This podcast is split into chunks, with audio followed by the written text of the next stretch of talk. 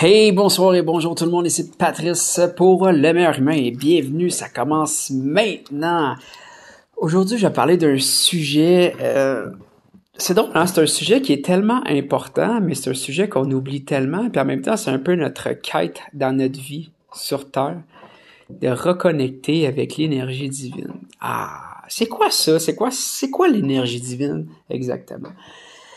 Ce qu'ils disent, si on, dans ce que j'ai lu, en fait, ou ce que j'ai regardé euh, comme vidéo, je me suis informé, ou avec des gens qui sont dans le domaine un petit peu plus spirituel, l'énergie divine, en fait, c'est très simple. C'est l'énergie dans l'au-delà, qui est l'au-delà, qui est une autre dimension. Donc, souvent, les gens vont appeler ça, c'est quand on décède, on s'en va ailleurs, au ciel, etc. L'énergie divine, c'est l'énergie de l'amour. L'énergie de l'amour pure et simple. Euh, donc, c'est vraiment l'énergie euh, la plus forte au niveau de l'au-delà. Ce qui arrive, c'est que quand on, euh, est des, des êtres spirituels, ben on est des énergies. On n'est pas nécessairement dans réincarné dans notre corps physique, euh, dans la troisième dimension, comme sur Terre présentement, qui est en transition par contre. Euh, donc, ça fait en sorte que quand on, sort, on, vient directement en réincarnation sur Terre, donc dans un corps matériel, nécessairement, on perd certaines facultés, puis c'est notre cerveau qui prend les dessus. Euh, puis c'est comme un ordinateur, donc c'est sûr que euh, en tant que tel, on n'est pas 100% connecté à l'énergie divine qui est dans l'au-delà. Euh, on est comme plus programmé d'une autre manière, puis on c'est comme si notre cerveau oubliait cette énergie-là. Mais tu sais, si tu penses à ça, toute notre vie, on est en quête de ça. Qu'est-ce qui est de plus beau que l'amour réellement, comme énergie? Quand je parle de l'amour, je parle dans plein de sens des choses. Posez-vous la question. Que ce soit en amour avec quelqu'un que tu es bien avec. Vraiment, là. Tu sais, que tu te mets pas de limitation, que tu te mets pas de peur, que tu te crées pas de doute, que tu sois pas dans l'ego. Le vrai amour que tu vis, que tu te laisses aller. Tu sais, l'amour de soi, qui est probablement l'amour la plus forte au monde.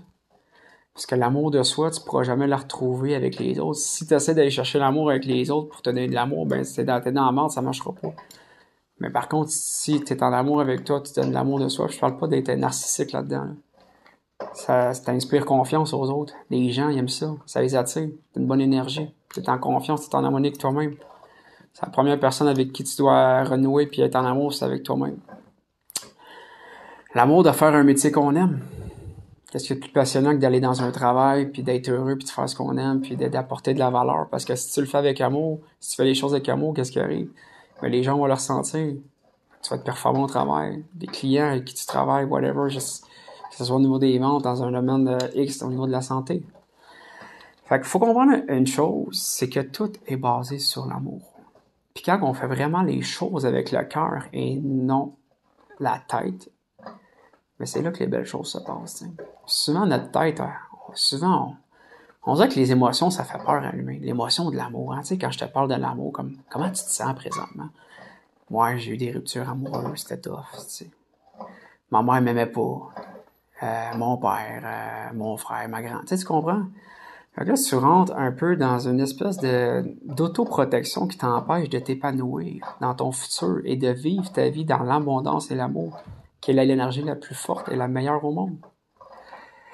Les croyances limitantes qu'on se met parce qu'on a des blessures à l'intérieur de nous qui n'ont pas été guéries, c'est dégueulasse. C'est ce qui fait en sorte que malheureusement, T'as beaucoup de gens qui sont pas épanouis. T'as beaucoup de gens qui vont prendre de la médication. Je suis pas obligé, je suis pas, euh, pas en train de juger les gens qui prennent de la médication. Aucun problème avec ça. Je pense que des fois, il y en a qui en ont besoin. Par contre, si tu penses que c'est ça la solution, euh, parce que tu es en dépression, ça peut être un, un plaster sur un bobo, tu comprends?